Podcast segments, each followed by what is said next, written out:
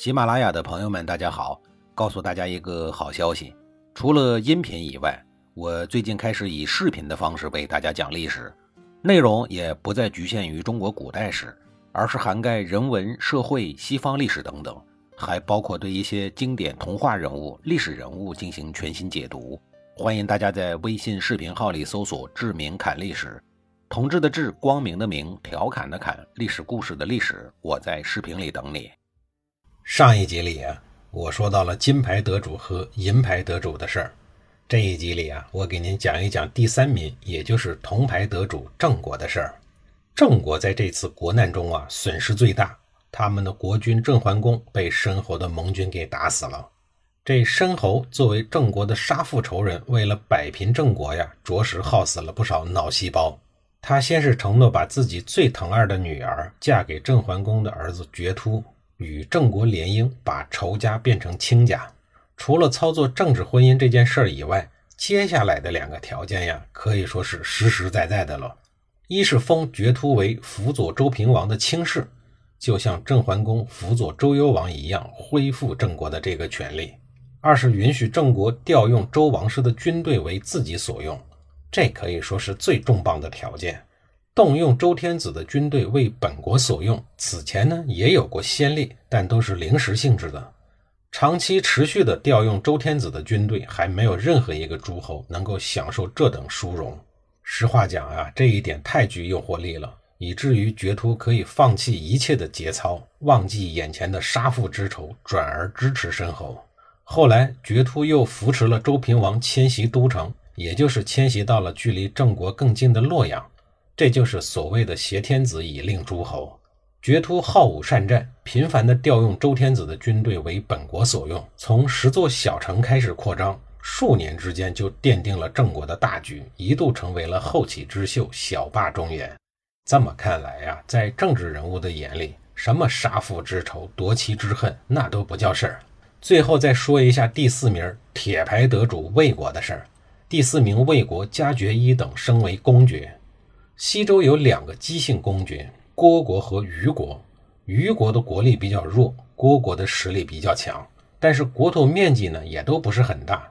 魏国恰恰相反，地大物博，爵位呢却只是侯爵。如果能够名正言顺地获得一个公爵，魏国好处多多。首先，魏国的地位将大大的提升。以往周天子邀请诸侯到镐京。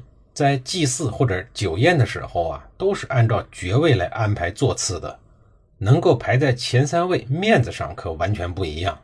遥想当年，第四等子爵的楚国国君熊仪，周天子召集各路诸侯开会的时候，他连旁听的资格都没有，只能干一些个端茶送水、生火做饭的杂事儿。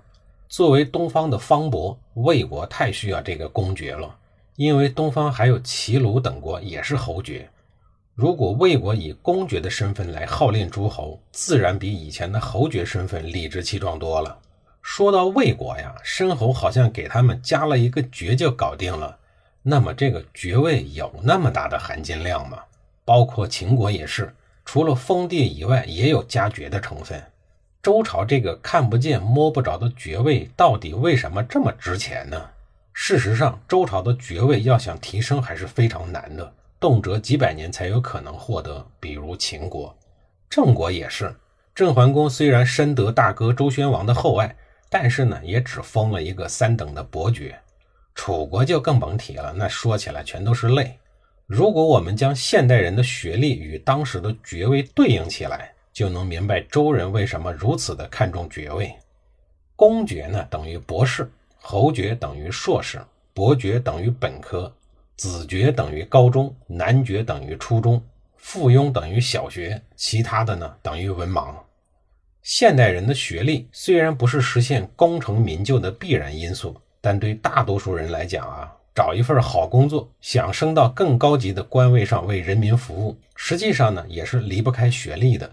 小学学历的市长能有几个呀？中国人的骨子里信奉的还是出自于《论语》里的金句。仕而优则学，学而优则仕。不割地，不赔钱，把魏国由硕士升到博士，把秦国从小学直接升到本科。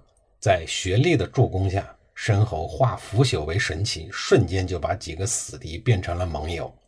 这会儿，那些个成功学、心灵鸡汤的大师们不再说学历不重要了吧？就这样，在申侯的一番神操作下，各路诸侯怒冲冲的来，兴冲冲的回，没有一个不满意，没有白跑一趟。此时的镐京已经被搅和得颓墙败洞，繁华不再，外加这个地方距离犬戎太近，四周全是强敌。于是，申侯决定将周王朝的都城东迁到洛阳。洛阳是天下之中，宫室的规模与镐京相当。历任周天子常到洛阳接受东方诸侯的朝贡和会盟，这里是外孙子周平王踏踏实实的过平安富足生活的好地方。可是啊，迁都这类事情对于任何一个朝代、国家来讲都是一件很大的事儿，尤其是在战乱的年代，必须要一再的谨慎。周平王东迁的路线必须要经过虢国。犬戎之乱的时候，逃回去的国君郭师父是周平王的死对头。如果没有强大的军队护送，周平王无疑是羊入虎口。于是，在申侯的组织下，得了好处的郑国、魏国、晋国和秦国这几路人马组织了精兵强将。随后，大家组团出发了。护送的大军很快就到了虢国的境内。这回郭师傅傻眼了。本来是西境的秦王盟军，这回变成了叛军的护送军。郭师傅只恨自己的政治经验不足啊！萧山的某处山峰，郭师傅统领他的军队，眼看着周平王的大军浩浩荡荡地通过。郭师傅颤抖的右手握着令旗，只要他一举起令旗，郭国的军队就会杀向函谷，与护送大军奋力一战。郭师傅身旁的一位将军催促他说：“君上，您莫失良机呀！”这时，郭师傅身后的一位老臣却冷静地站出来说道：“君上，骨肉相残不可为，而且贼兵们势力很大，如果姬信同事操戈，必然壮大了贼人。”犹豫间，周平王的大军已经全部顺利地通过了函谷。催郭师傅发动攻击命令的那位将军叹息着说道：“君上，日后再无此良机。”就这样，公元前七七零年，九岁的周平王在各路大军的护送下，兵不血刃的平安抵达了洛阳，东周王朝开始了。而三百多年的都城镐京自此废弃。遗憾的是，周王室东迁以后，从此一蹶不振，再也没有缓过来，直至灭亡。西周的故事到这里呢，按说呢已经结束了，可是呢还没有，还留下了一个大大的尾巴。当郭师傅见周平王在洛阳已经登基了，他心有不甘呀。他手里还有一张王牌，那就是姬瑜，也就是周幽王的弟弟。郭师傅也有他的道理，他认为根据周朝的礼制，周幽王死的时候才二十四岁，儿子又年幼无法执政，应该按照兄终弟及的制度立周幽王的弟弟为天子。郭国作为一个老牌姬姓公爵国，还是有一定威望的。在郭师傅的号召下，关中百姓与王公贵族们共同拥立了姬瑜为天子，视为周邪王。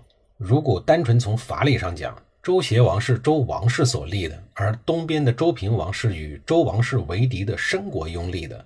所以说呀，周邪王才是正统。就这样，周朝在这一时期，两个天子并立，长达二十一年，两边都不好受，谁看谁都不顺眼。弄得那些个中立的诸侯们呀，每年朝贡的时候都不知道该往东还是往西，怎么办呢？那就得折腾啊！第一个出手的就是秦国。下一集里啊，我给您讲一讲秦国人是怎么折腾这帮人的。